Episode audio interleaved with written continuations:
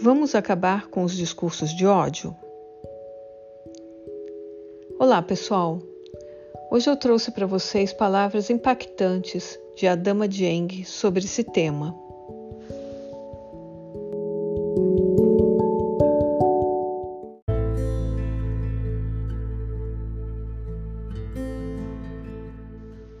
Nós todos temos de lembrar que crimes de ódio são precedidos por discursos de ódio.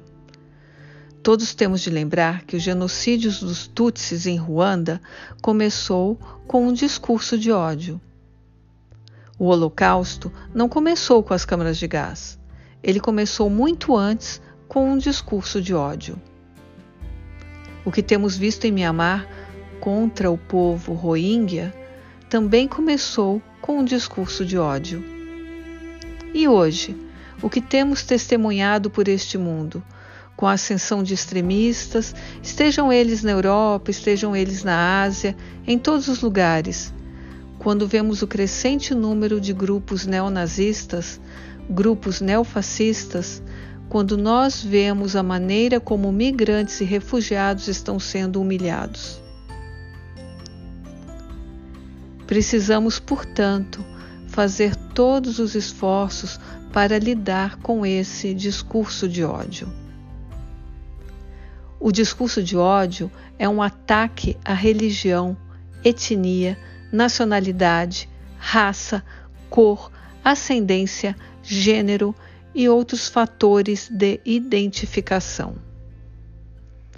Então, nós temos que ter em mente que as palavras matam. Palavras matam como balas de um revólver.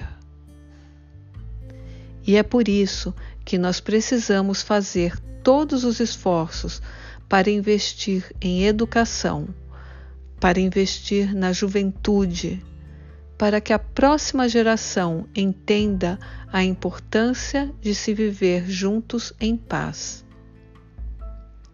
Precisamos fazer todos os esforços para que os ataques, como o testemunhado no Sri Lanka, quando as igrejas foram atacadas, como aqueles testemunhados na Nova Zelândia, ou como aqueles que vimos em Pittsburgh.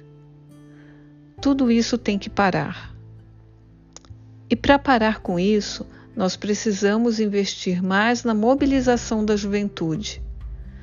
Nós precisamos usar o verbo, a palavra, para que se torne uma ferramenta para a paz, uma ferramenta para o amor uma ferramenta para aumentar a coesão social, a harmonia no nosso mundo, ao invés de ser uma ferramenta para cometer genocídio e crimes contra a humanidade.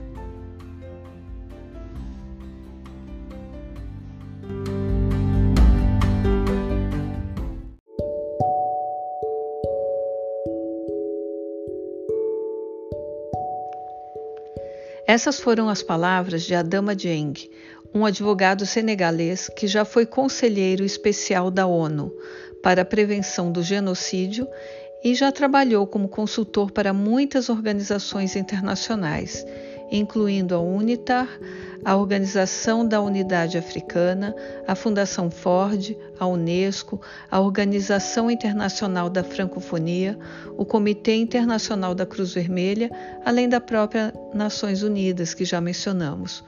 Como religião, Dieng é muçulmano. Muito obrigada e até a próxima, pessoal!